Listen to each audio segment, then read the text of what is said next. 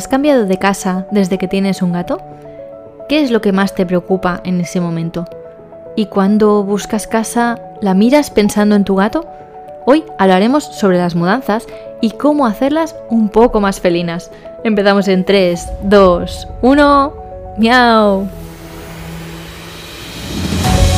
Bienvenidos a La la felina, el podcast donde te ayudamos a cuidar más a tu gato, hacer que viva mejor, más tiempo y más feliz. Yo soy Esther Mercadé, soy veterinaria felina y cada día te traigo un episodio con trucos, consejos y recomendaciones para cuidar a tu compañero de vida. Bienvenidas, bienvenidos. Capítulo 79 del 25 de enero de 2024. Hoy es jueves y como cada jueves toca hablar de comportamiento, del carácter y todas esas conductas de tu gato y de todas esas cosas raras que hacen los gatos por el simple hecho de ser gatos. Pero antes recordad que ayer, antes de ayer, no, ayer, antes de ayer, era, era ayer, era hoy es jueves, era martes, era martes. Martes saqué los tres cursos con todo lo que necesitas para cuidar a tu gato. Los he creado con lo mejor que sé hasta el día de hoy. Y he concentrado en tres cursos lo que cualquier persona que tenga un gato necesita saber, sea como sea su gato. Me da igual si es un gato que vive dentro, que vive fuera, gato pequeño, gato mayor. Estos tres cursos son básicos para cualquier persona que tenga un gato. No básicos de que son muy simples, porque son tres cursos de tres horas cada uno. No son simples los cursos, sino que son fundamentales para cualquier persona que tenga un gato. Está todo ordenado, está bien puesto, con, con, más calma de la que tengo en los capítulos, porque los capítulos intento hacerlos de esto de 15, 20 minutos, los capítulos del podcast, pero en el curso tenéis muchísima más información, tenéis entre 2 y 4 horas, depende del curso, así que podéis aprovecharlo muchísimo todos estos cursos que los podcasts a veces voy un poco a saco como ayer que os expliqué la transición de la transición clásica de elementos en 15 minutos. Yo pensé madre mía creo que lo he explicado demasiado rápido. En el curso todo eso está mucho más explicado pero para las personas que no puedan acceder a estos cursos que al menos sepáis cómo se hace una transición de alimentar de alimentación normal una transición clásica en fin, los cursos son uno de comportamiento, uno de nutrición y otro de salud para todas las edades. Y solo hasta el viernes, que es mañana, ya solo hasta mañana, ya, eh, madre mía, si ya es mañana, cuando compras los tres cursos por 15 euros, es decir, 5 euros cada curso, te regalo una asesoría conmigo. Ya sabes, estas asesorías que normalmente cuestan 80 euros y que son todo el seguimiento, las videoconferencias, el informe, todo eso, pues ahora todo eso, los tres cursos y la asesoría de regalo por solo 15 euros.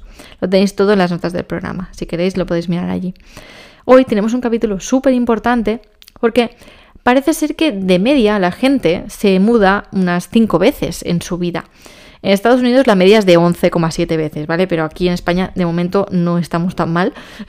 bueno, ya llegaremos. Tenemos extremos, tenemos gente que se ha mudado solo tres veces, en su vida desde que nació y gente como que se ha mudado como 15 veces, como Rebeca, que cuando escuche esto espero y deseo que ya esté instalada en su casa, o mi suegra, que también creo que se ha mudado unas 12 veces más o menos.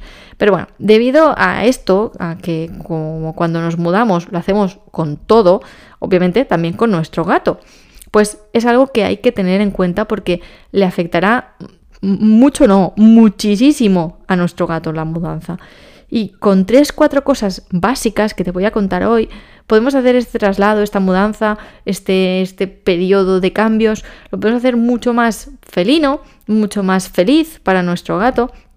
Y, y, creo que esto es algo que hay que saberlo porque alguna vez a la vida, seguramente desde el día de hoy, te vas a mudar a un sitio mucho más guay. Así que es importante que tengas en cuenta todo esto. Este capítulo surge de una de las asesorías en las que eh, hice, bueno, realmente hay varias, es un tema recurrente, la mudanza es un tema recurrente en las, en las asesorías.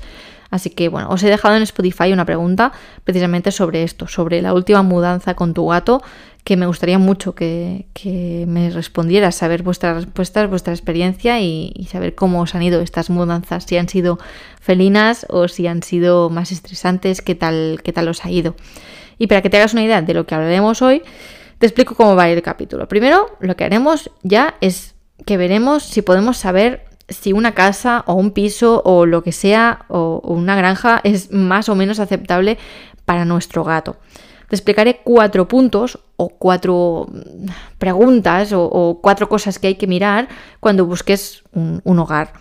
Después te explicaré qué hacer antes, qué hacer el día de la mudanza y cosas ultra importantes que tienes que, saber y tienes que hacer. Cosas de antes, después y el día de la mudanza también. Y después, claro, pues la píldora felina de hoy, como siempre. Vamos a ver cómo escoger la casa más felina posible. Bien, estas cuatro preguntas te las voy a hacer primero la primera y vamos a ver cada una de ellas. Primero, primera pregunta, ¿toleran animales? ¿Toleran es aceptan, toleran, mm, permiten, no sé cómo llamarlo? A veces no es no es que lo pongan en contrato, no, simplemente a ver si lo toleran o no, porque algunas veces es mejor no preguntar, aunque yo no os puedo decir esto y esto es esto que no quede grabado, pero a veces es mejor no preguntar si toleran animales o no, porque, bueno, mm, muchas veces ah, la respuesta directamente es no.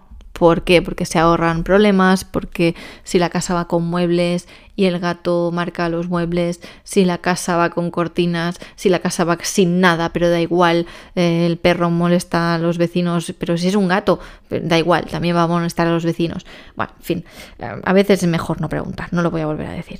Lo importante es que leáis bien el anuncio, la descripción del anuncio de la casa, del piso o lo que sea, porque allí muchas veces ya lo pondrá. Si ya lo pone... Mm, no lo preguntéis más.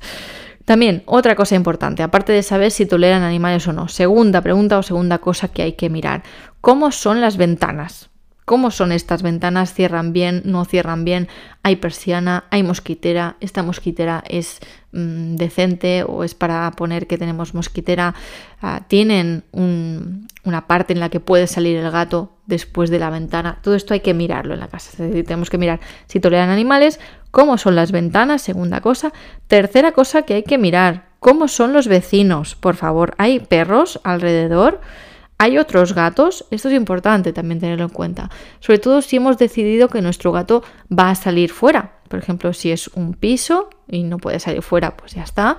Pero si es un piso y en el rellano hay perros, y nuestro gato está acostumbrado a salir en el rellano. Esto me pasó con Pupusito, que le gusta mucho. Ahora ya en casa pues ya tiene más espacio, pero en el piso primero que vivíamos le gustaba mucho salir en el rellano y allí no había nadie. Pero en el siguiente piso hubo un perro. Entonces teníamos que ir con cuidado en esto, en este sentido. Así que mirad cómo son los vecinos, si hay otros perros, si hay otros gatos, si hay vecinos que odian los animales, cuidado con esto también. Y cuarta cosa que hay que mirar, os recuerdo, si toleran animales, número uno. Número dos, cómo son las ventanas. Número tres, cómo son los vecinos. Número cuatro, ¿es un bajo o es una casa? Es decir, ¿tiene acceso al jardín? Cuidado, cuidado con esto, porque realmente si tu gato nunca ha salido de un piso y le das acceso a un jardín o un bajo, primera que se puede perder, se puede, puede intentar no escapar porque quiero huir de aquí, sino puede ir a explorar y puede no saber volver. Y segunda, que pueden entrar otros gatos. Así que cuidado a la hora de escoger una, casa. Estas cuatro cosas son importantes. Si toleran animales, cómo son las ventanas, cómo son los vecinos y cuidado si es un bajo. ¿Qué tenemos que hacer antes y el día de la mudanza? Bien, pues antes de la mudanza lo que tenemos que hacer es poner feromonas en casa, en la casa antigua y en la casa nueva. Estas feromonas hay varias marcas. Si necesitáis saber alguna en concreto, me podéis escribir en propósito.cat barra contactar y os puedo recomendar la que, porque hay países donde venden unas u otras, podemos mirarlo. Pero estas feromonas van a ayudar a que el ambiente esté más calmado en casa. Y lo tenemos que poner tanto en la antigua, en la casa donde aún está el gato viviendo y estamos llenando la casa de cajas, estamos todos estresados, estamos nerviosos porque no sabemos dónde hemos puesto no sé qué, pues eso es importante ponerlo en esa casa y también en la nueva, en la que aún no hay nada o apenas hemos puesto unas cuantas cosas para empezar a crear un ambiente que nuestro gato esté feliz allí. Segunda cosa que tenemos que hacer antes de la mudanza es dejarle jugar con las cajas, porque los gatos les encantan las cajas. Esto es algo, se, sabe, se sabe, Calesi. Bueno, es, es algo que no, no, sé muy bien la explicación científica, si es que la hay, pero a todos los gatos en general les gustan las cajas, así que tenemos que dejarle jugar con las cajas, porque será una manera para que nuestro gato esté también más tranquilo. La casa se va a llenar de cajas, si encima no le dejemos tocarlas, ni rascarlas, ni nada, se va a estresar aún más. Así que es importante, antes de la mudanza, dejarle jugar con las cajas, pero cuidado, no encierres a tu, caja, a tu caja, mm, perdón, a tu gato dentro de una caja, como casi que me pasa con Pupusito en una de las mudanzas que hice hubo un momento que os juro que dije, es que, le he puesto una caja, le he cerrado y no me he enterado. Eso antes de la mudanza. Y, no lo encuentro, no encuentro Pupusito, no encuentro Pupusito. Lo busqué por todo el piso, por todas las habitaciones, debajo de la cama, todos los sitios. Y cuando ya me dije, bueno, voy a empezar a abrir cajas, me sale de la cocina. Digo, pero ya he buscado en la cocina, no estabas allí, no puede ser. Bueno, pues cuidado con eso porque en este caso no pasó, pero puede tu gato quedarse encerrado en una caja llena de ropa y que no te des cuenta y que lo, y que lo encierres allí. Así que cuidado con eso. Es importante también, antes de la mudanza, que empaquetéis sus cosas en el último momento, que no las empaquetéis ya desde hace días, sino que lo dejéis para el final, incluido las cosas que no son suyas, pero que le gustan. Por ejemplo, el sofá, por ejemplo, la cama, por ejemplo, bueno, todo esto, de esas cosas que le gustan, hay que dejar todo esto para el final. Y también asegurarse que eso es lo primero que llega. Esto lo, podemos hablar en otro capítulo, el, qué hacer después, porque si no este capítulo se va a alargar mucho, ya veo. El qué hacer después de una mudanza, los primeros días, lo, hablaremos en otro capítulo si os interesa. Ya me lo podéis escribir en popusito.cat barra contactar si queréis saber qué hacer después de una mudanza. Pero en general, estas cosas que le gustan, sus cosas, hay que dejarlas para el final y llevarlas lo primero para que cuando tu gato llegue allí ya se lo encuentre todo puesto. Y también es importante antes de la mudanza dedicarle tiempo a tu gato, aunque estemos estresados, aunque estemos la mudanza se dice que una mudanza equivale a, no, perdón, dos mudanzas en equivalen a un incendio. Es como el, estrés de una mudanza, de dos mudanzas equivale a un incendio. No me hagáis mucho caso con esto. Lo oí y pensé, pero ¿cómo puede ser? Pero es verdad. Unas mudanzas en general son, son días o a veces semanas incluso muy estresantes. Entonces, aunque estemos así, aunque estemos estresados, es importante dedicarle tiempo a nuestro gato porque si él nos ve estresados, seguramente también, también lo va a pasar mal. Vale, ¿qué vamos a hacer el día de la mudanza? El día D en la hora H. Vale, vamos a vigilar súper bien las puertas abiertas.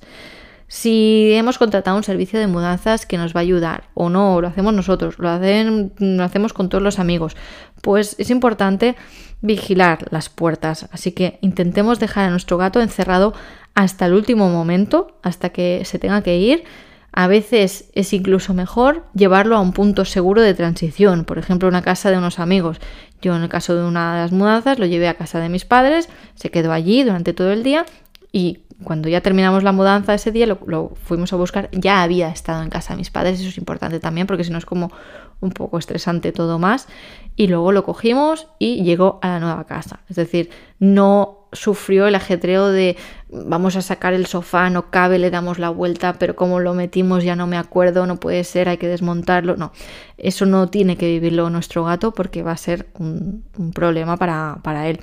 Así que si podemos o lo dejamos encerrado hasta el último momento en una habitación segurísima, segura, que ponga un cartel enorme de esta puerta no se puede abrir y que nadie la abra, o lo llevamos a un punto de transición.